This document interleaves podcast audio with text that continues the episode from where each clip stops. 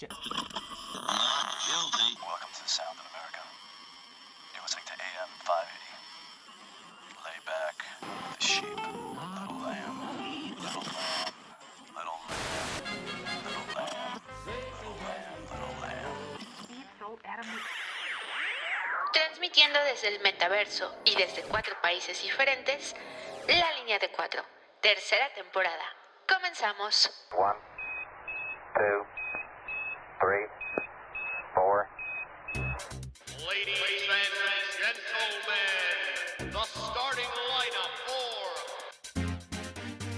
Internacionalista y creador de memes de tiempo completo. Felizmente casado, su esposa nos pagó para mencionarlo. Desde el principio creyó en el América del Tano Ortiz, aunque no recuerda cuando jugó en el equipo.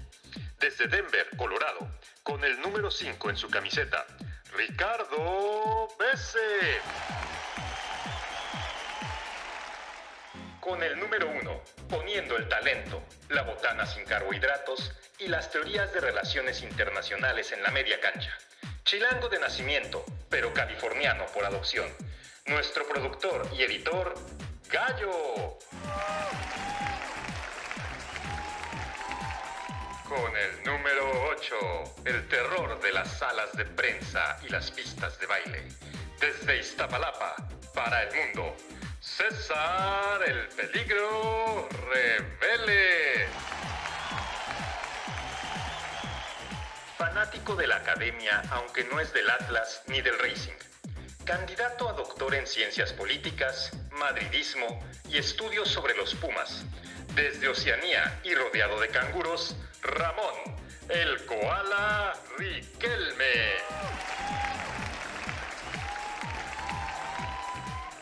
Delantero con el 9 en el dorsal, de la misma cantera que el constitucionalista Burgoa Orihuela y Hugo Sánchez. Aguerrido defensor de los derechos laborales y del chicharito.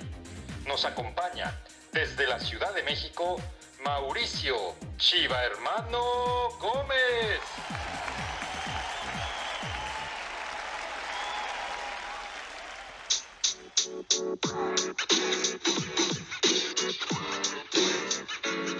Hola a todos. Iniciamos con la línea de cuatro. El día de hoy les tengo dos noticias y dos ausencias, pero no se preocupen, son noticias increíbles. La primera es de nuestro querido doctor, quien en este momento ya es un orgulloso papá del pequeño pambolero y nuevo integrante de la línea de cuatro. Les enviamos un abrazo enorme hasta Dinamarca y esperamos vernos pronto. La segunda ausencia del día de hoy es de Jafet y el motivo es que el restaurante donde trabaja el famosísimo Coco Pirata de Denver está rompiendo el récord del cóctel de camarón más grande del mundo, con una y media toneladas de amor mazatleco. Y no es broma. Vayan a su Instagram si no me creen y sigan al Coco Pirata para confirmar que el pasado 7 de agosto la ciudad de Denver pasó a hacer historia con este nuevo reto. Así que con estas dos grandes noticias, continuamos con nuestro podcast. La historia del fútbol está plagada de casos de corrupción.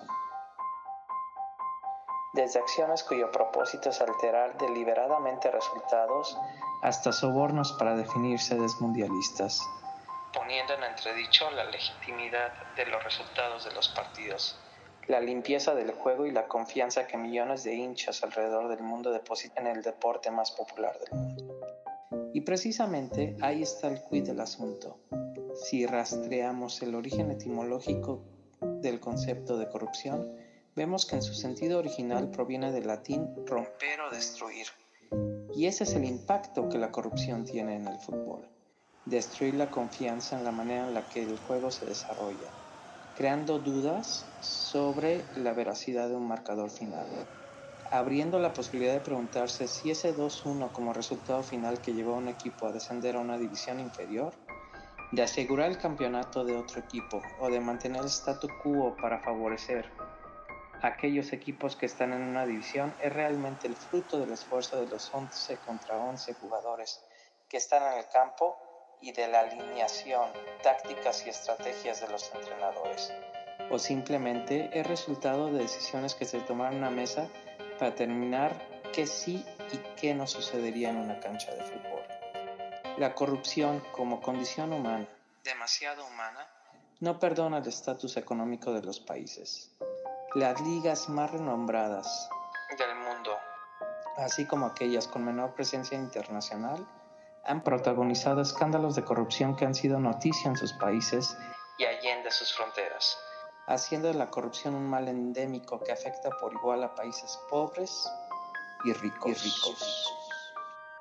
La huella indeleble que la corrupción ha dejado en el fútbol ha marcado negativamente al juego de las patadas, ya sean casos resueltos en su momento por las instancias deportivas o judiciales correspondientes, o aquellos en los que la larga sombra de la sospecha ha puesto en duda la limpieza de un marcador, cuyo impacto puede ser mayúsculo para un equipo y para, una liga, una liga en su conjunto. Así como muchos otros relacionados con la administración de este bello deporte. Hay mucho por hacer en este terreno para estar a la altura de la pasión de millones de personas, para honrar el verdadero esfuerzo y entrega de los deportistas. Y para que la gloria que acompaña el fútbol no cargue con la mancha ética que convierte las victorias por circunstancias extradeportivas en miserias condenables en la historia del balompié mundial.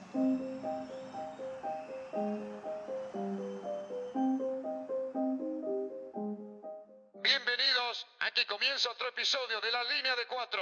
Tú has sido imputado por el caso Nos, porque hubo un dinero que se desvió y a tu cuenta misteriosamente. Pues bienvenidos al episodio 7 de la temporada 3. Sí, escuchó bien, la temporada 3 de La Línea de Cuatro. Este es nuestro tercer año molestando a nuestros familiares, amigos, rogándoles por un like y por una reproducción en Spotify.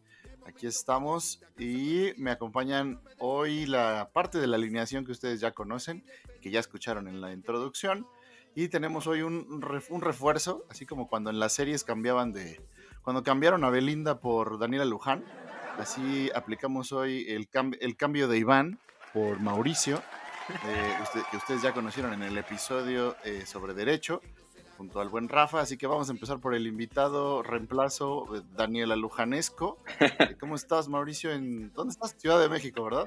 Sí, Ciudad de México, muy bien. Buenos días a todos. Para que no digan que no hay chivermanos, ¿eh?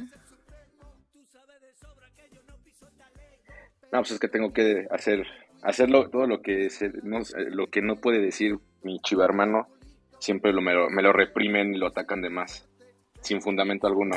Se emociona. Sin fundamento alguno. Por eso quiso venir cuando, cuando escuchó lo del Chivander, dijo yo, yo quiero participar en este tema. Quiero aclarar ciertos puntos. Qué barbaridad. Pero bueno, todavía, no entremos en, la polémica barata. Eh, vamos a dejarlo para más adelante. Y saludo al resto de mis amigos, eh, Gallo, César, Riquelme, ¿cómo están? ¿Qué onda? ¿Qué onda? Bien, bien, aquí. Bien, bien, amigo, gracias. Este, se, se nota que estás en la Ciudad de México porque tu internet no es tan bueno, entonces, pero bien, todo bien por acá. Bueno, el tema que nos reúne el día de hoy es algo que desafortunadamente es muy común. Se quedó congelado, güey.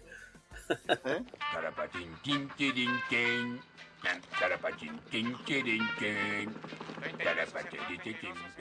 Bueno, pues vamos a entrarle al tema el día de hoy. Es un tema que desafortunadamente está muy presente en nuestras vidas, en nuestro país o nuestros diferentes países.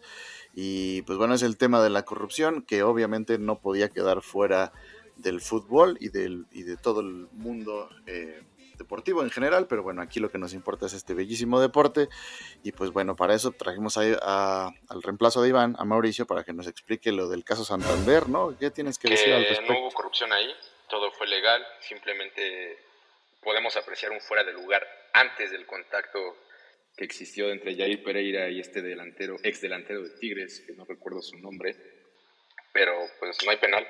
Y como diría el mismísimo Jorge Campos, no hay penal porque no lo marcaron. Entonces, ese campeonato fue totalmente legal y bien ganado por, por el Guadalajara.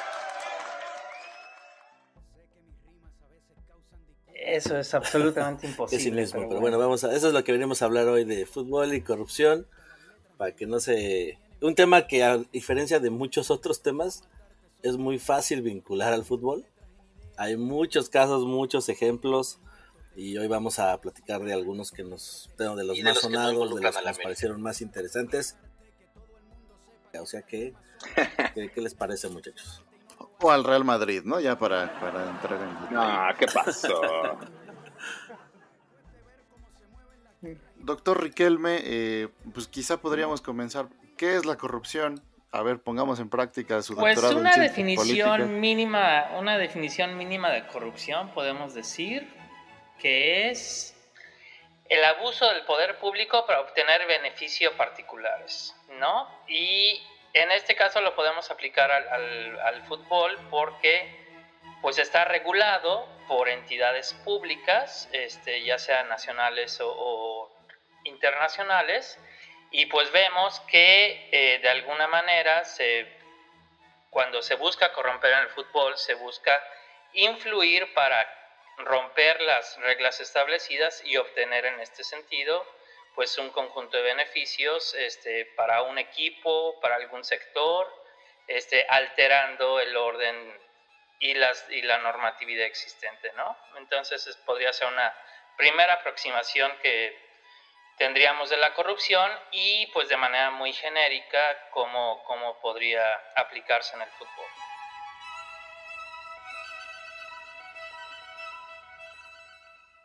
Y es que por lo que defines, uno podría pensar que esto solo se presenta en el tercer mundo, en el mundo en desarrollo, donde, pues bueno, el Estado de Derecho, donde las leyes son eh, más laxas o menos aplicadas, y pues bueno, pues como que se tiene la noción un poco cultural de que para avanzar o para lograr algo, pues hay que transar, ¿no? Como, como se dice en México. Eh, pero pues estaba yo viendo que curiosamente, ahí donde nació el fútbol, en Inglaterra, también surgió el primer caso de corrupción. Eh, eh, eso fue, para esto los quiero llevar al año de 1915, al- espe- específicamente al día 2 de abril, al Viernes Santo, donde se tiene el primer antecedente de un partido que se comprobó que estaba amañado. Eh, obviamente, pues bueno, todas las competiciones estaba viendo, eh, tienen antecedentes incluso desde la antigua Grecia, donde pues había, había cierto tipo de arreglos previos, ¿no? Pero lo importante de este caso que les cuento de la Premier League es que fue el primero donde hubo una sentencia y un castigo para, para todos los involucrados, por lo menos para los que se, se sentenciaron. Eh, pero bueno, les platico. ¿Quién creen que son los involucrados? Obviamente el Manchester United, asqueroso equipo de rojo, que, que bueno que no está... Eh, que así le va, así le va Iván al Manchester, ¿no? Según recuerdo. Sí, pues sí, ¿no? Por el chicharito, yo creo. Ajá. Y contra el, contra el, contra el Liverpool. Don Javier Hernández, por favor.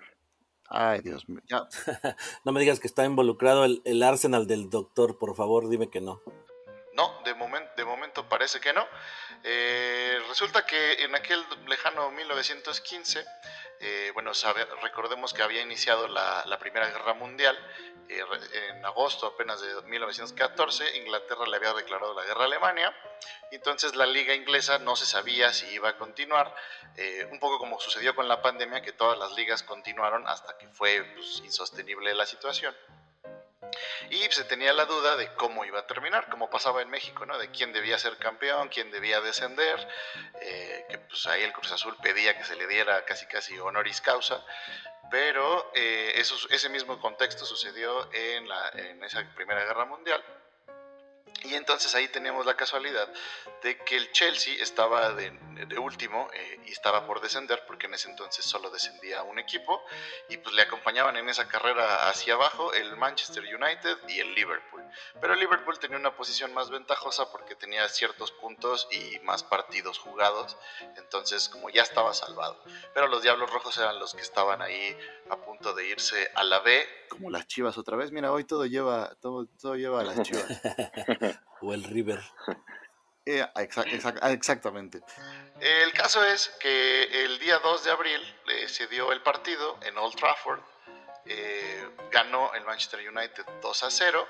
Y lo interesante es que las apuestas, que en ese entonces apenas iban comenzando, eh, estaban claramente marcadas hacia a favor del Manchester United, porque había corrido el rumor por la ciudad de que ya se había amañado y que pues casi casi era una apuesta segura, ¿no? Eh, y como ha sucedido en casos más recientes, se involucró a los jugadores eh, diciendo que ellos habían apostado directamente eh, a favor o en contra de su, de su respectivo equipo para pues ganar dinero, ¿no? Sobre todo en esta época en que el profesionalismo todavía no estaba asentado y pues bueno, cada jugador tenía que ver por, por su propio bienestar, pues se dio. Así que... pues hay, hay, casos así donde, por ejemplo, se abrió una investigación después donde se implicó al jugador, a los jugadores Enoch West, Sandy Turnbull y Arthur Whaley del United, a Tom Miller, a Bob Purcell, a Tom Fairfield y Jackie Sheldon del Liverpool, a Fred Howard del Manchester City y a Lul, Cook del Stockport. Como vemos, fue, una cuestión ahí de, de, varios, de varios clubes.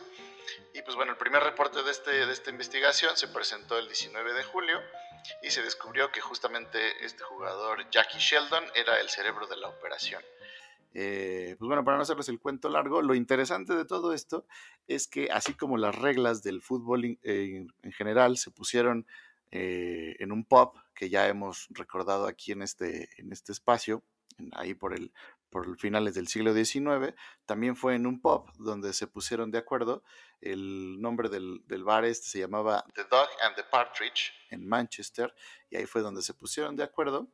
Y al final la, la, la FA, la Federación Inglesa, eh, castigó a los siete participantes en el partido y a Cook, a Lol Cook del otro equipo, eh, aunque a él solo le tocaron dos meses. Todos los demás fueron sentencias de por vida, eh, alejados del fútbol. Y lo interesante es que a seis de ellos se les fueron revocadas las sentencias como premio a su participación en la Primera Guerra Mundial como soldados. En este famoso batallón de futbolistas que creo que nunca hemos abordado aquí en este espacio, que igual ahí hay un tema para el futuro. Eh, y pues ahí hay casos tristísimos como uno se le fue levantada la sentencia de manera póstuma porque pues murió en Francia en, en la guerra. Eh, y otro peleó por su inocencia hasta que falleció en el 65 y eh, ese fue el caso de Enoch West, que de hecho tiene el récord como la sentencia más larga cumplida eh, de la historia, pues duró 30 años castigado. Así que, como ven, así que los ingleses son autores de todo, incluso de la corrupción y pues como que, feo, ¿no? Qué, feo que sean así. Pues suena, suena mucho a los casos de, de España, ¿no? Ahorita que mencionabas esto de las apuestas, eh, recordaba una anécdota que contaba hace mucho Cuauhtémoc Blanco de cuando jugó en el Valladolid, que todos sus, todos sus compañeros de equipo en las quinielas que hacían cada semana apostaron a que les iba a ganar Real Madrid en aquel golazo que metió el Cuau en el Santiago Bernabéu. Entonces como que creo que es una tradición muy arraigada en, en España, ¿no? Este tema de las apuestas entre los futbolistas y que pues a la fecha sigue, pero es muy interesante cómo, cómo todo parte de, de, Inglaterra, donde se crea el fútbol. Y tenía una pregunta para Riquelme, ahorita me quedé pensando, cuando daba la definición de corrupción, de qué características tiene el fútbol soccer, Riquelme, para que sea un deporte más corruptible que otros, porque me quedo pensando y quizá deportes como el atletismo no, no suenan casos tan, tan sonados de, de, de corrupción, ¿no? Eh, eh, ¿por qué el fútbol? ¿Qué características tiene ese deporte que lo hace atractivo para eso? Yo creo que el primer factor pues son, son los incentivos que existen, ¿no? Y entonces cuando lo que está en juego es pues la cantidad de dinero que maneja el fútbol y cuando sabemos que podemos corromper y este y esa corrupción queda impune, pues qué mejor, ¿no? Entonces, este, por ahí está. Aunque voy a decir que también podríamos matizar un poco esa, esa opinión, porque si consideramos, por ejemplo, el dinero que maneja el fútbol americano en Estados Unidos o demás, pues puede ser lo mismo o más, ¿no? Claro.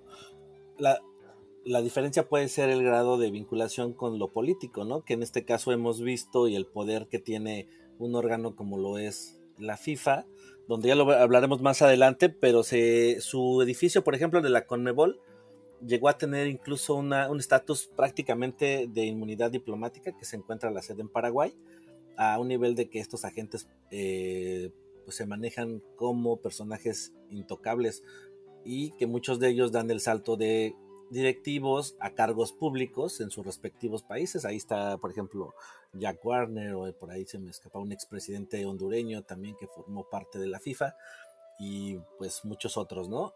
Y en este caso, y siguiendo con el tema de que pues no, no solo en el tercer mundo eh, pasan estos casos, uno muy sonado fue por allá en 2006 el caso llamado Calciopoli, que eh, fue un escándalo que se destapó en mayo del 2006, donde el principal protagonista fue la Juventus, y se trató de un arreglo o amaño de partidos donde se acordaba que se designara ciertos, árbitros para conseguir ventajas y ganar, puntos, ¿no? En este caso, en, la Serie A 2004 y 2005, la Juventus sale campeón, pero esto involucró a más equipos, entre ellos al Milán, la Fiorentina, la Lazio y el Regina, eh, donde, bueno, y se descubrió a partir de que se interceptaron ahí algunas llamadas telefónicas y el principal culpable fue el director italiano eh, Luciano Maggi, que era el, mandamás en la Juventus en aquellos años. Y pues aquí la diferencia, o creo que lo destacado es que sí hubo un castigo, eh, un castigo, la Juventus para en ese momento, pues recordarán, 2006, eh, este escándalo fue algo que no ha pasado, que difícilmente podríamos ver en, nuestro, nuestra liga o en otras ligas, es que la descendieron a la Serie B y pues se le aplicó un castigo además de que empezaba jugando con, empezó jugando me parece con menos nueve puntos y a los otros equipos igual se les aplicó alguna sanción económica.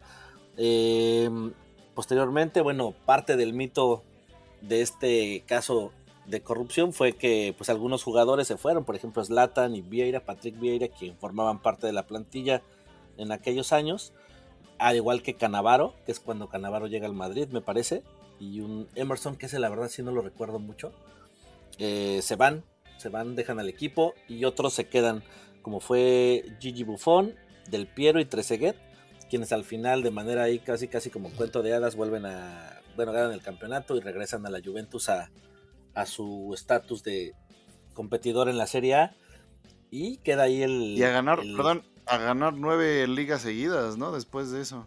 Sí, después de eso llegan a la final de la Champions, ¿no? Creo que diez años después. O sea que es uno de los casos más famosos y creo donde al menos hay un ejemplo de que hubo un tipo de castigo respecto a este amaño de partidos. Y que además castigaron a varios equipos, ¿no? A la Lazio, al, al, Milán, a la Fiorentina, o sea, sí fue, un, sí fue un ejemplo, pero no creo que necesariamente se haya replicado ya en otros países y pues, pues para el caso está México, ¿no? O sea, podríamos decir ahí muchas, muchas cosas que las vamos a abordar en el segundo tiempo, no se preocupen, no nos va a temblar ni la voz ni la mano para hablar de la famosísima Liga MX. Con César, cualquier cosa César, búsquelo en sus redes Arroba enemigo de casa, este. enemigo confeso de Compean y sus amigos. No chingues, Compean se fue hace como. Sí, pero fue el de que me acordé, güey. De baño. Ah, no, ¿de quién es el de ahora? Este. John de Luisa. Ah, de John de Luisa. Y, compañía. Fíjate que bueno, ahorita vamos a hablar a, profundidad de ese tema, pero, pero si tú te pones a buscar investigaciones periodísticas que se adentren de verdad en el tema, no encuentras nada y precisamente es por, por este tema del poder que tienen los dueños del fútbol en México y porque pues aunque el medio sea muy crítico, no se va a meter con, con esta élite porque sabe que, que las consecuencias pues sí podrían ser bastante, bastante fuertes, tanto para el medio como para el periodista. Entonces, ahí se ve el, nivel de, poder que tienen estos, estos señores. Dando un ejemplo a nivel internacional, lo que es conocido como el FIFA Gate, donde, pues, eh, digamos que de manera muy general fue eh, un operativo del FBI que se lleva a cabo en el 27 de mayo del 2015 en el lujoso hotel Buralak, allá en Suiza, eh, donde pues eh, arrestó a varios directivos de la FIFA que fueron acusados de corrupción. Esto fue algo que pues sin precedentes, donde está para toda una tesis de derecho internacional, se aplicó una ley extraterritorial por parte de los Estados Unidos. Qué raro. Y en este caso se empezó a destapar pues todo lo que se conocía de los abusos, del poder, del lujo de estos directivos, que, para darles un ejemplo nada más, Chuck Blazer, ese gordito simpaticón que parecía como Santa Claus, tenía nada más y nada menos o llegó a acumular eh, un nivel de lujo que contaba con dos departamentos de lujo en la Torre Trump, donde uno de esos departamentos era nada más para sus gatos, algo así como el Mau más o menos, y eh, y donde se empezó a evadir, bueno, a investigar casos de corrupción, sobre todo en el tema de, eh, pues de las designaciones del mundial. Y uno de esos más, eh, o el más ejemplar o el más claro fue lo que pues vamos a vivir en unos meses, que es la designación del mundial de Qatar, donde el periodista Alberto Lati describe aquel momento en 2000, me parece que 2010, como el momento más tenso de la geopolítica en la historia del fútbol. Y esto se debe a que en 2008, al menos él en una entrevista con este, mm, con Joseph Blatter, se reían de que Qatar pues no podría tener un mundial, ¿no? Dice, ahora hasta estos quieren ya postularse a, a tener el mundial, pues, pues era algo que parecía imposible en aquellos años.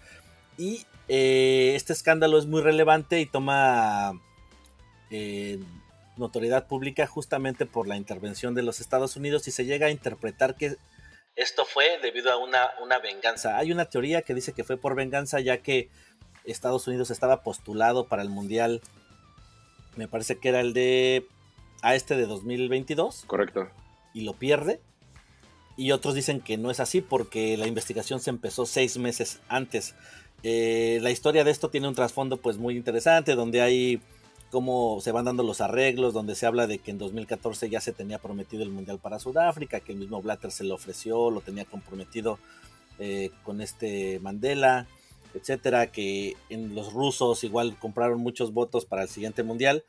Y lo que narra eh, Lati es que en esa ceremonia la FIFA, estamos hablando de 2 de diciembre de 2010, la FIFA extrañamente rompió sus normas y concedió dos copas del mundo, o sea, hicieron algo que nunca habían hecho antes, hacer el sorteo para dos mundiales.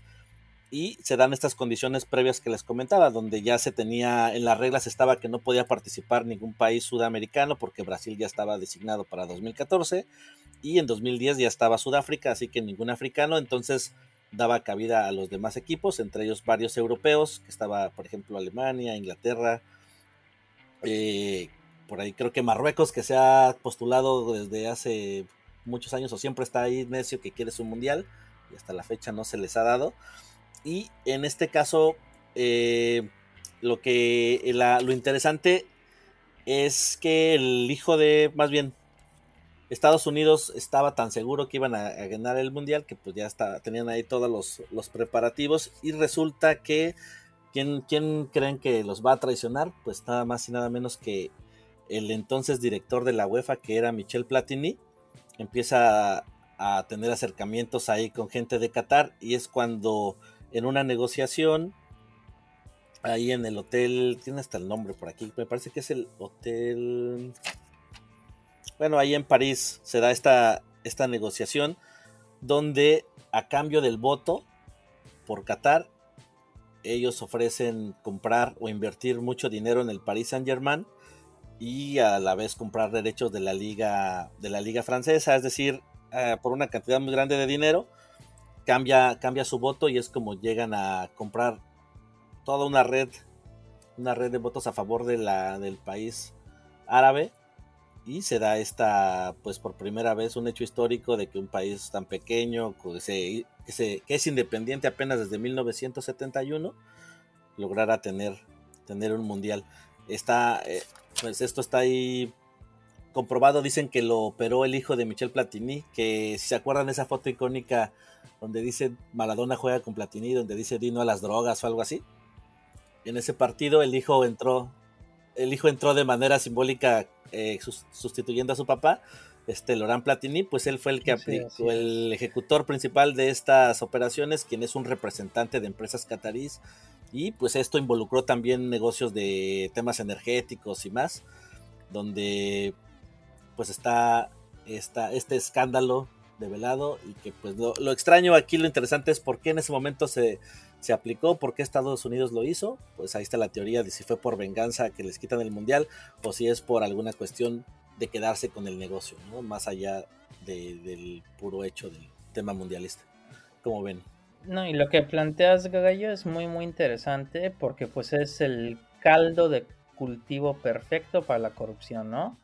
La claridad de intereses, lo difuso de las reglas, la discrecionalidad con la que se toman las, las, este, las decisiones y finalmente una característica del derecho internacional, pues su carácter no vinculante, ¿no? El hecho de que las decisiones que se toman dentro del derecho internacional no existe una instancia que las haga coercitivas, pues conduce a todo esto, ¿no? a, la, situación de corrupción.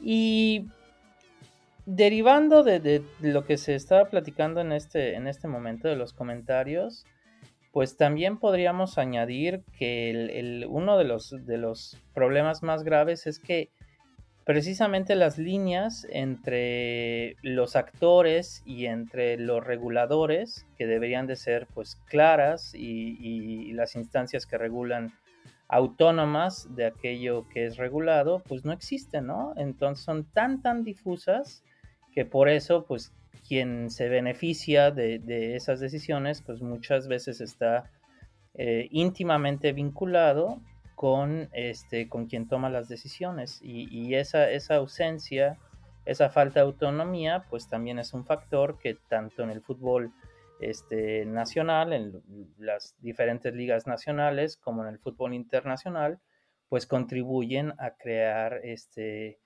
pues la, corrupción que, existe, ¿no? Y, y, bueno, de los casos que sabemos y de los muchos casos que existen ahí y de los cuales ignoramos, ¿no?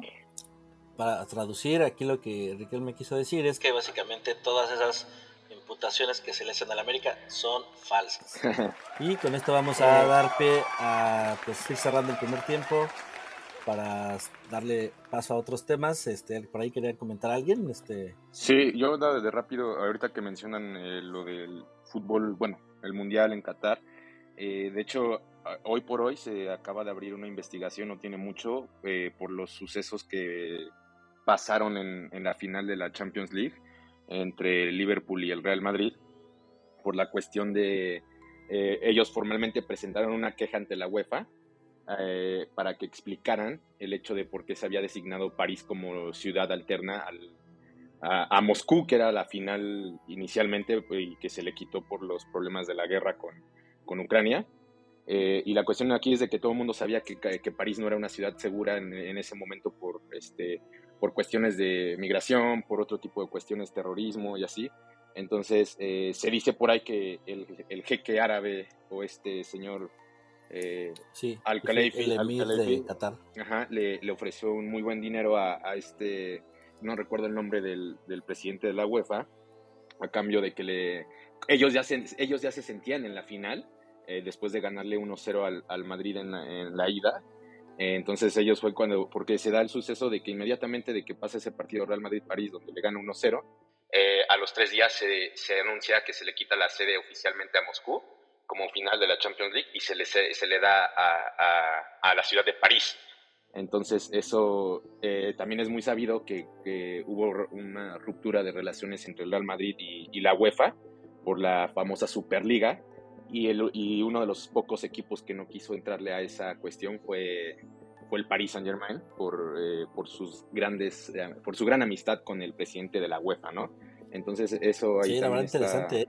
¿eh? que, poco a poco yo siento que, que el fútbol el fútbol árabe, por así decirlo, no el fútbol, sino los los que están en, en el alto mando de los de los equipos de, sí, Europa como el Manchester City, como el París, este, poco a poco están este, tomando mucha fuerza en el fútbol y desgraciadamente, pues aunque no se quiera ver así, se está manchando la pelota, ¿no? Por, como sí, la verdad que tiene, sí, la verdad que tiene más, viéndolo así como de tema de geopolítico, este, que otra cosa, ¿no? O de serie eh, tipo Game of Thrones. Pero bueno, que de, Es correcto. Exactamente, güey. Pues vámonos, vámonos. vamos cerrando, vamos, al, medio tiempo y regresamos para hablar del fútbol mexicano, sí, vamos a hablar de eso que ustedes quieren escuchar, acerca del Vasco Aguirre, acerca del América, sí, ¿por qué no? Mejor lo digo yo antes que lo digan otros, y pues ya, vamos al medio tiempo. Arroba César Rebeles, cualquier cosa,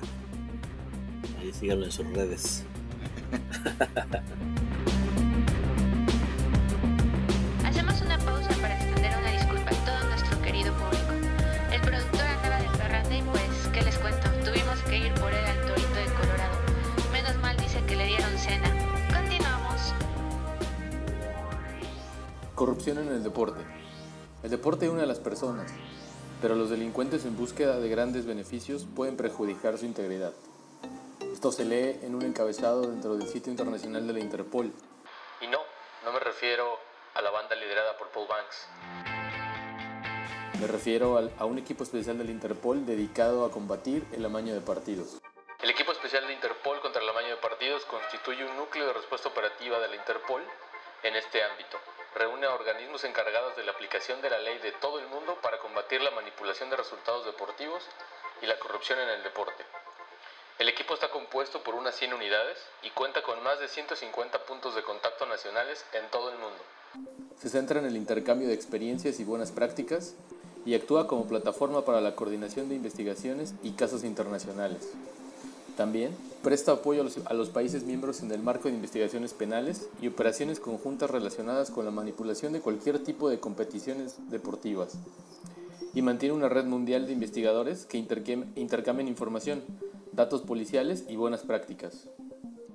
Dado su alcance mundial, el equipo especial ocupa un lugar privilegiado para poner en contacto a las unidades de investigación penal de todos los países miembros de la Interpol, las unidades pertinentes encargadas de preservar la integridad en las principales federaciones deportivas internacionales y los, los servicios de supervisión específicos, para que aúnen sus esfuerzos con el objetivo de combatir las irregularidades en el ámbito del deporte.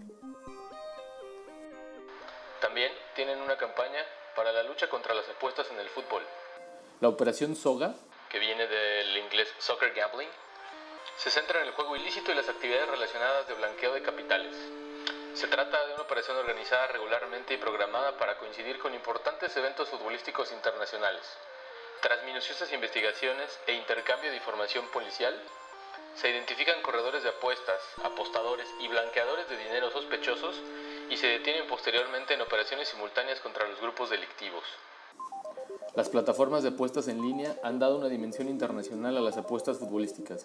A menudo se ubican en países con escasa normativa sobre apuestas deportivas, lo que plantea aún más las dificultades para los servicios policiales. Valdría la pena tal vez abrir eh, una petición en la Interpol para que investigaran el bicampeonato del el equipo más chiquito de Guadalajara, el Atlas, o ciertos partidos aparentemente amañados de un equipo que viste de amarillo y tiene el poder de una televisora.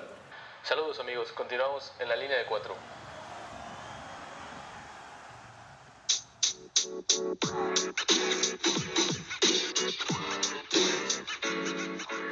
Hacemos una pausa comercial para contarles sobre el retraso de nuestro episodio.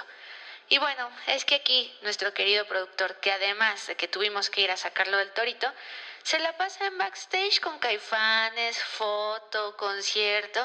Y pues uno aquí trabajando gratis, ¿verdad, el gallo? Continuamos.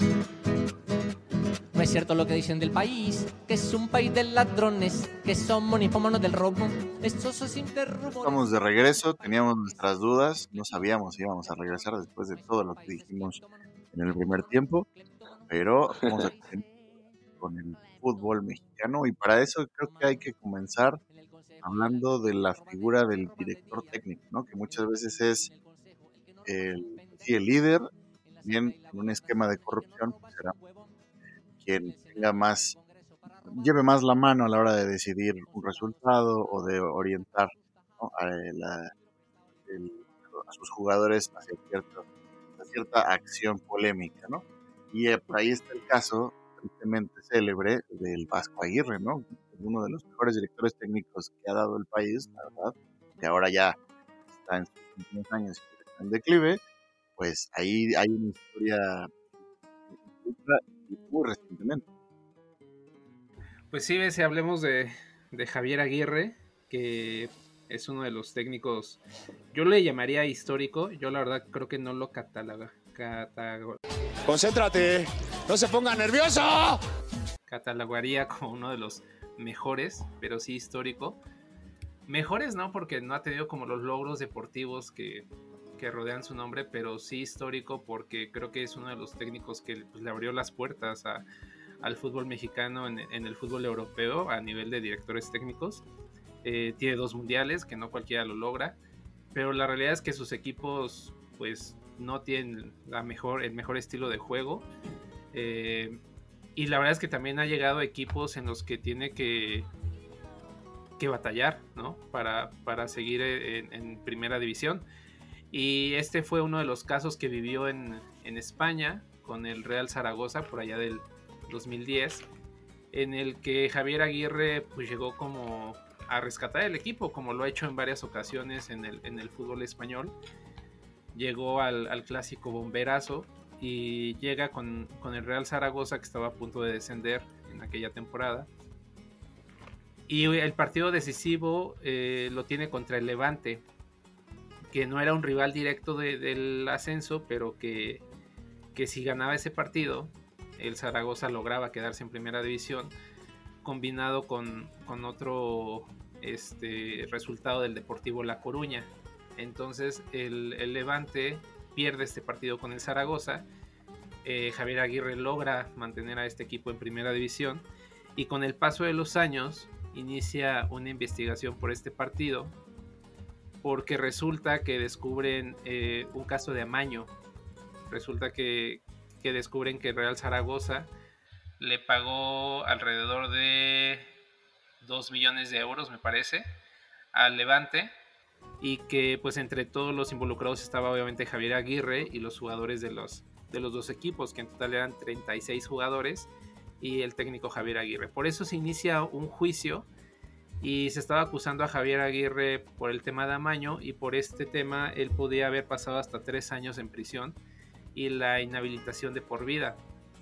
Eh, este proceso pues dura varios años, hasta inicios de este año me parece que es cuando la corte absuelve al Vasco. Se comprueba que sí hubo las transferencias millonarias que, que se acusaron, pero lo que nunca se pudo comprobar es el destino de estas, ¿no? Entonces es por eso que absuelven a, al técnico mexicano, absuelven a los jugadores y pues este caso quedó nada más como para la anécdota Javier Aguirre en, diversas entrevistas nunca ha negado rotundamente, bueno, lo niega porque pues obviamente aceptarlo sería eh, ir directo a la cárcel, pero no, no ha negado, digamos, el hecho de... Él dice en algunas entrevistas en, en las que le han preguntado sobre el tema, él dice que tenía como conocimiento, deja ver que tenía conocimiento de que había algo extraño ahí, pero no lo niega totalmente. O sea, él, él sí dice que no tuvo nada que ver con el, las transferencias de dinero, pero tampoco niega rotundamente de que eh, haya habido un tema de amaño para que su equipo quedara en primera división. Y bueno, ese es Javier Aguirre, esa es la historia de Javier. Ajá. O sea, un día así dice, ay, güey, amanecí con dos millones de euros más ahí en mi cuenta. Ah, qué chingón. Así es. Así es. No, más bien, en, en, este caso era el Levante el que amaneció con, con esa cifra de, de, dinero, pero con conocimiento de Javier Aguirre. O sea, más bien aquí es como Javier Aguirre estuvo enterado de que Zaragoza le iba a transferir ese dinero al Levante para que se dejaran ganar. Javier Aguirre desayunando. Bien por el Levante. Que, que, pues es todo un personaje, ¿no? Javier Aguirre, pero bueno, ahora otra vez está de vuelta en España y, este es uno, de los casos porque en, en, digamos que quizá no, sonó tanto acá, pero en España sí fue un, juicio importante. Incluso se, se, ganó el calificativo de macro juicio por la cantidad de jugadores involucrados y por la cantidad de dinero que, estábamos hablando y porque también está involucrado uno de los históricos como es el Deportivo La Coruña. Ahí está para que no vean que no, nomás en México, pero eh, en este caso tampoco hubo pruebas contundentes, ¿no? Como mencionas, o sea, al final no, no, no queda todo en la sospecha y no se manchó la imagen ¿no? del, del sí, Vasco. Sí, sí, sí. Sí, o sea, eh, al parecer prueba contundente pues fue el depósito de dinero que sí se recibió por parte del Levante, solo que no hubo como pruebas para acusar a un Javier Aguirre de que pues él hubiera sido, digamos, el actor. Que hubiera influido, ¿no? Ajá.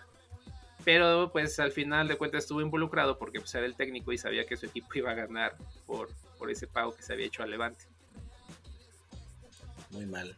Pero eh, hablando de los técnicos y de este poder que tienen, como mencionaba a veces, de ser las figuras tal vez con más grado de responsabilidad o más visibles para vincularse con un caso de corrupción, como lo comentabas eh, justo ahorita César con el tema de Vasco Aguirre, pues se da también mucho este rumor, ¿no? de lo que influyen eh, y esto en muchos equipos respecto al tema de los contratos, de que reciben dinero por parte de los famosos promotores. Y sobre eso, ¿tú qué nos puedes contar, Mau? Pues aquí el, el, contexto que nos lleva a lo de la corrupción es, y relacionado al técnico, es que muchas veces piden dinero a cambio de, de poder debutar a los, a los jugadores, lo cual está totalmente prohibido. Y bueno, eh, creo que tal vez no podríamos tener aquí pruebas claras, pero tampoco tengo dudas. Simplemente podemos ver la cantidad de jóvenes que hay en el, en el barrio, en el llano, con una calidad tremenda y nunca los ves de debutar. Y cómo es posible que veas a un este, Chelo Saldívar como centro delantero titular de Chivas, ¿no? no, no, al este, sobrino de Hugo Sánchez, ¿no? Por ejemplo. Ah, también. O sea, son, cosas que, que dices... Te dan mucho la sospecha, ¿no? Exacto. Eh, ya no, ya... Exacto, exacto. Entonces son, son cuestiones que, eh, que, implican cierto tipo de cosas que no, que no están permitidas y que, vuelvo a lo mismo, se, se, se mancha lo, lo, esencial en este, en este deporte que es la pelota, ¿no? Eh, podemos ver otro caso relacionado a técnico y a, los equipos de fútbol. Aquí hubo un caso muy sonado, el de Gustavo Matosas, eh, exdirector técnico de León. Eh, también fue técnico del América, en el que se le filtraron unos audios con un representante en el cual estaba negociando la llegada de, este jugador de Pumas que después terminó en León, este, si no mal recuerdo, se llama Matías Britos.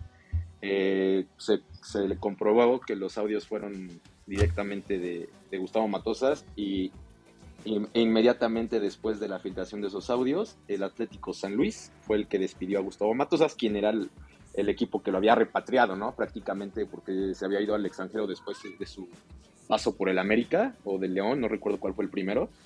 Y Atlético de San Luis es el que le da la oportunidad aquí de dirigir en México nuevamente. Y creo que era como por la jornada 6 eh, iba empezando el torneo, recién iba empezando el torneo cuando se filtraron esos audios y el Atlético de San Luis dice yo no tengo nada que ver, adiós y lo despide, lo, lo rescinde y lo, y lo inhabilitan. De hecho, oficialmente no sé, no sé a ciencia cierta si se le da una inhabilitación para dirigir en el fútbol mexicano o simplemente él puede regresar si algún equipo así lo desea no sé si, si tenga que ver ahí como un tipo pacto de caballeros en el que todos los equipos de la Liga Mexicana digan, ¿saben qué? No queremos a este, a este señor dirigiendo, pero pues es un caso más que se, que se presenta aquí, ¿no? En, en, nuestra Liga MX y que desgraciadamente no, nunca pasa nada, ¿no? Somos el país del nunca pasa nada eh, en este tipo de, no solo en esas cuestiones políticas, en todo, todos los sentidos, ¿no?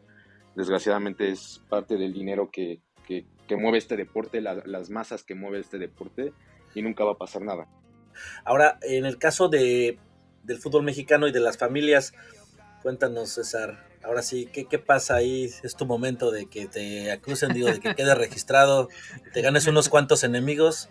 Platícanos sobre los Martínez, los Azcárraga, etcétera. Así es, Gallo. Este, pues sí, hicimos una ardua investigación de, sobre el fútbol mexicano.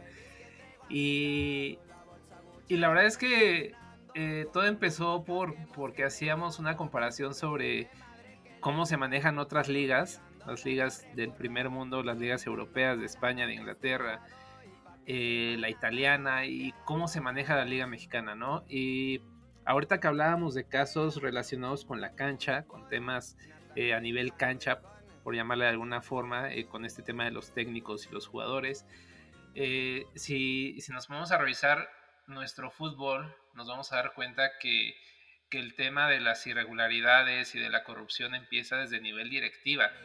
Y es que a diferencia de esas ligas que les mencionaba, este, donde pues muchos de los equipos en España, lo veíamos el año pasado, me parece que, que muchos de los equipos han ido a bancarrota y que son absorbidos por fondos de inversión internacionales o, jeques que llegan a, invertir a, los fútbol, a las ligas europeas y que compran equipos. En México no pasa eso. En México, a lo largo de su historia, el fútbol mexicano ha sido dominado por un pequeño grupo de familias. Y, por más que seamos un país de tercer mundo y que para muchos empresarios, y ahorita vamos a mencionar uno de esos casos, el fútbol no es un negocio, pero no sueltan el poder. Y, es porque precisamente, en parte, es porque el fútbol les da mucho poder en este país, ¿no? Entonces, pues hablemos de estas familias, hablemos de, las familias que, tienen eh, agarrado o, cautivo al fútbol mexicano y que pues es un grupo muy, muy pequeño. Y pues obviamente creo que tenemos que empezar con, la familia Azcárraga y el imperio que formó desde los 60, 70 con, con Televisa para después ser dueño de, del equipo que creo yo, me atrevería a decir que actualmente... El equipo de las exigencias. Ajá, me atrevería a decir que, actualmente no es, no es el más poderoso en, México, pero que pues sí llegó a ser todo, todo un monopolio, ¿no? En, los 70s, 80s, 90s, con el América, y, que hoy en día Azcárraga, pues digamos que ya es un dueño más, ¿no? De ser como ese dueño poderoso que decidía y que hacía y que y que tenía como la liga también en sus manos en cuanto a transmisiones de partidos, hoy es un dueño más, nada más. Y, claro, la grandeza del América se mantiene y el equipo pues siempre va a ser un histórico. Pero Azcárraga, la familia Azcárraga creo que fue como la familia que, que abrió el camino para que otras familias se den cuenta que, que el poder en México, o que si quieres tener poder en México, el fútbol es un muy buen camino, ¿no? Entonces, creo que pues ahí queda el caso de los Escárraga. Mm, la verdad no creo que haya mucho más que comentar, más que fueron los pioneros y fueron los que le abrieron el paso a otras familias para que se adueñaran poco a poco del, fútbol mexicano. Eh, no sé qué tengan, qué opinión tengan ustedes de, los Azcárraga. Patrón. Lo que usted mande, usted indique, invadimos lo que sea necesario. Y que chingue su madre te este. Gracias. El, que sigue. La familia que sigue. Pues, como, bien plantea César, pues abrió el modelo, ¿no? O sea, fue el primero que planteó la idea del fútbol como un negocio y pues en ese sentido...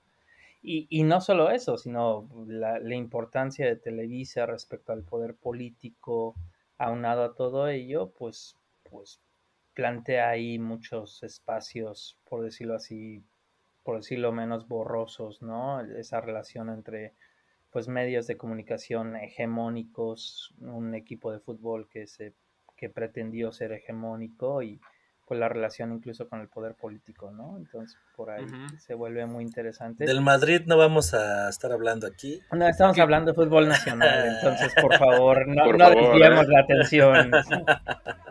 Pero bueno, ahí dejamos el tema de, los Azcárraga y pasamos a una familia que pues digamos fue contemporánea con, este crecimiento de los Azcárraga, que fueron los Álvarez.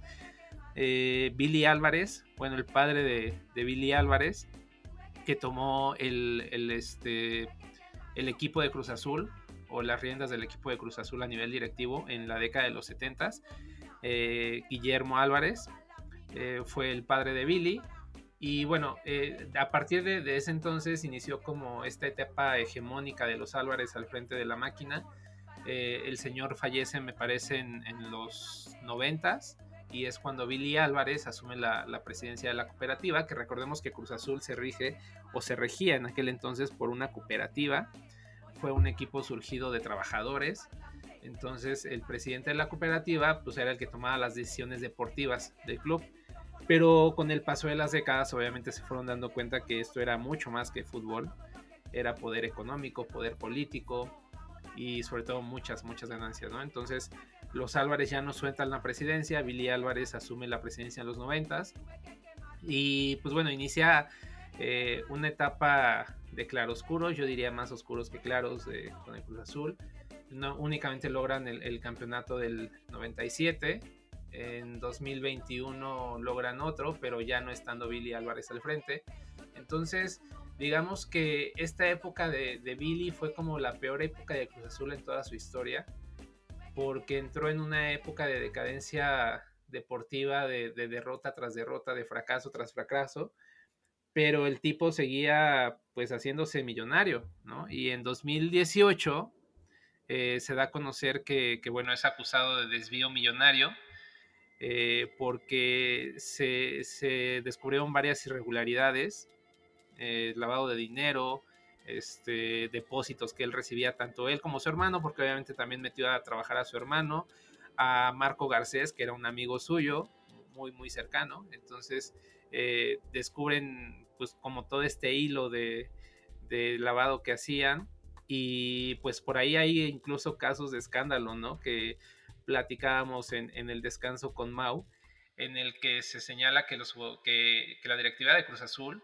recibía un monto importante por un tema de aseguradoras, me parece, Mau, si ahorita puedes corregir, sí, pero parece que era un tema de, aseguradoras, de que por cada campeonato que perdieran, eh, Billy Álvarez recibía una cantidad estratosférica de millones de pesos y que por eso Cruz Azul tenía tantas finales perdidas. Sí, es correcto. Es correcto, y, e incluso eh, fue como la última obra en la que el autor fue este Billy Álvarez, esta que les platicaba de, no recuerdo si fue una semifinal eh, entre Pumas y Cruz Azul, en la ida ganó Cruz Azul 4-0 me parece, y todo el mundo decía, imposible que la vuelvan a Cruz Azulear, es imposible, o sea, no hay forma, porque aparte Pumas había llegado como, pues tal vez no inmerecidamente, pero no llegó a esas instancias jugando o desplegando el mejor fútbol que, que, se, que se podía, ¿no? Entonces, eh, lo más icónico es que una semana antes de, perdón, unos días antes de, de ese partido, eh, Jesús Corona resulta lesionado eh, y, y, se maneja que él, él, era tanto su amor por la institución y, y, que públicamente lo dijo, yo prefiero salir campeón con Cruz Azul que ser campeón del mundo con México este, pues eh, fue cuando dijeron pues que Jesús Corona fingió la lesión para no ser artífice de, esa, de ese amaño del partido, porque es muy claro, o sea, tal vez no tengamos la prueba contundente que, que donde digan, oye, se le dio dinero al Cata Domínguez para que dejara pasar ese balón, pero eh, insisto, un jugador profesional no puede hacer eso, o sea, se ve claramente cómo prácticamente estaban jugando a los quemados y el Cata Domínguez deja pasar el balón y termina en el fondo de la red. Entonces, son, son ese tipo de cuestiones, ¿no? Y bueno, ya para, para cerrar este tema de las familias, eh, pues los, los Martínez, los Martínez en, en, Pachuca, que de la nada formaron también un imperio, eh, teniendo un equipo de segunda división, comparándolo en segunda división. Eh, logran ascenderlo, se convierten en campeones. Jesús Martínez comanda este proyecto junto con Andrés Fassi, que hace rato mencionaba Gallo. Y, y pues nada más y nada menos se convierten hasta en campeones de la Sudamericana, ¿no? Este, de ahí empiezan a, con el tema de la multipropiedad, al darse cuenta que la América ya lo había hecho, lo que decíamos, que Azcarra abrió como este camino, empiezan a adquirir otros equipos, entre ellos el León, eh, también lo ascienden, lo hacen bicampeón, eh, intentan con Mineros, estuvieron a punto de ascenderlo, no lo lograron, eh, pero es, es, la primera familia, digamos, que se hace de una multipropiedad, porque la América ya había tenido intentos, entre América, San Luis y Necaxa, pero la verdad el único que siempre salía ganando era el América. Los otros dos equipos siempre fracasaban. Y Grupo Pachuca lo que hace es convertir ese, bueno, eh, usar ese mismo modelo, pero triunfando, tanto con Pachuca como con León, como con Mineros. Entonces, deportivamente creo que al, al Grupo Martínez nada se le puede reprochar pero pues obviamente yo siempre que veía esta serie de, Club de Cuervos sentía que esa era la historia de los Martínez, ¿no? Porque la verdad es que los tipos ya hacen y deshacen en, Hidalgo como quieren, o sea, eh, son muy cercanos al PRI también, otra parte que, han tenido siempre los Martínez. Y pues bueno, esta es la historia como de las familias. Hay otras familias como los Iraragorri, con Grupo Orlegui, que están haciendo ya lo mismo con entre Santos y Atlas. Y que pues los Riquelme Sidney los así es. Y bueno, pues así, la, así la historia de las familias. Eh, ya no estamos integrando. Ya no estamos integrando al cartel. Así Llevando las tradiciones mexicanas. Sí, y bueno, pues obviamente hay también otros personajes muy incómodos, ¿no? Para mí el más sucio de todos es Hank, Hank Ron, que pues el tipo hasta pues fue acusado de asesinato y tiene un equipo de fútbol como son los Cholos, ¿no? Entonces, eh, también Ricardo Salinas Pliego, que es un tipo nefasto, pero que y que tiene también varias investigaciones ahí abiertas, pero al final tiene un equipo de fútbol y como si nada y lo cambia de sede como se le antoja. Entonces, pues bueno, es lamentable esto que vio el fútbol mexicano, pero pues al final todo queda en familia. Vas, vas, ¿qué vas a comentar? Sí, no, no, eh, ahorita que, comentan eh, la aparición de este grupo Orlegui, eh, que para mí actualmente es el cáncer del fútbol mexicano, está destruyendo totalmente lo que es el fútbol mexicano, apenas este tipo que para mí es nefasto y no tiene nada que ver con mi odio al Atlas, mi odio deportivo hacia el Atlas, eh, lo entrevistan y, él y él abiertamente dice yo prefiero llevarme a jugar a la Liga Mexicana a la, contra la MLS que regresar a la, a la Sudamericana o a la, a la, ¿cómo se llama? La Libertadores, ¿no? O sea, eso te habla de, yo para, para mí yo no les creo cuando, me, cuando salen públicamente a decir todos estos personajes que el fútbol no es un negocio, por favor, o sea, es, es algo increíble, se, más vemos cómo se llenan de millones las, los partidos que, como esta, este que pasó apenas entre los dos más grandes de México contra prácticamente los más eh, el más grande ahorita de, Estados Unidos y el, y el, que está llamado a ser el más grande de Estados Unidos los millones de, de, dólares que se manejan en ese tipo de partidos eh, es algo increíble no para mí insisto es el cáncer del fútbol mexicano este señor con su grupo. Y, y lo vemos eh, un acto que sí es tal cual de corrupción podemos ver en, esta cuestión eh, lo que pasó en Querétaro con Atlas, eh, este, esta ola de violencia que pasó en el, en el, en el partido entre las aficiones, donde prácticamente los, el, el, reglamento interno de la Federación Mexicana dice se tiene que desafiliar donde aparentemente hubo muertos y la misma fiscalía en conjunto con la Federación Mexicana de Fútbol dice, no, no hay muertos. ¿Por qué? Porque si esto se daba a conocer públicamente, bueno, se dio a conocer públicamente y fue una noticia internacional, si la FIFA hubiera metido sus narices, pues creo que, que estos señores que dicen que el fútbol no es un negocio o tener equipos no es un negocio, pues se estarían quedando sin sus millones de dólares eh, con el Mundial del 2026. Es muy evidente que todo esto que pasó entre Grupo Orlegui con el Atlas y, y el Querétaro, que creo que actualmente ya son dueños de la familia esta de Ron, los Han Ron, eh, me parece que es, eh, es nefasto, ¿no? O sea, desde ahí se ve la, la, todo el trabajo sucio que hacen estos señores y que hipócritamente salen a decir que el, que, su, que el fútbol no es un negocio para ellos, que prácticamente lo hacen por amor al deporte, ¿no? Cuando sus acciones dicen totalmente lo contrario.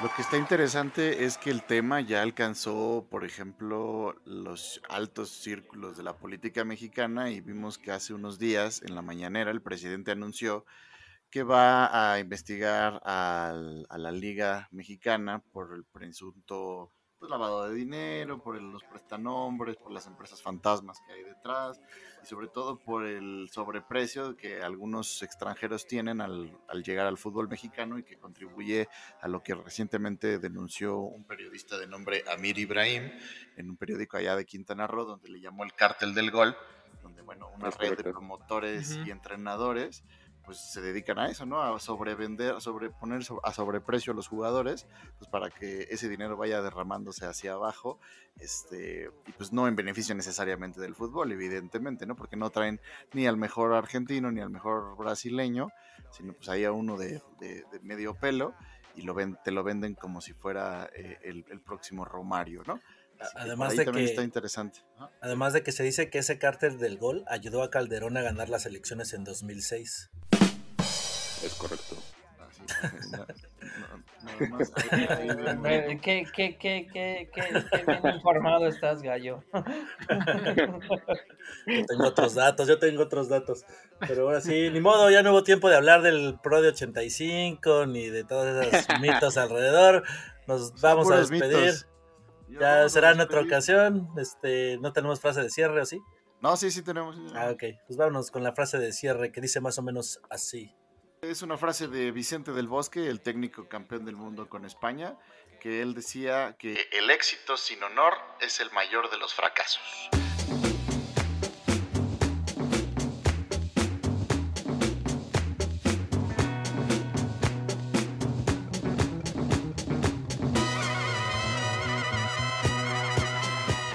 Esto ha sido todo por hoy. Esperamos que el chismecito... No, no, no, esperen, digo, el episodio de hoy haya sido de su agrado. Estamos literal a cuatro capítulos de cerrar el año con la línea del 4. Así que no dejen de escucharnos a través de todas nuestras plataformas para podcasts. Suscríbanse al Crack Leather, la pasión que se ve, escucha y lee. También pueden seguirnos en todas nuestras redes sociales. Estamos en Facebook e Instagram como la línea de 4 y en Twitter como arroba la línea de 4 pero con número. Tal vez, tal vez en uno de estos episodios hagamos una rifa de algo interesante. Así que sigan pendientes de nuestras redes sociales, escúchenos mes con mes y bueno, ya saben que los queremos. Nos despedimos. Gracias. Adiós.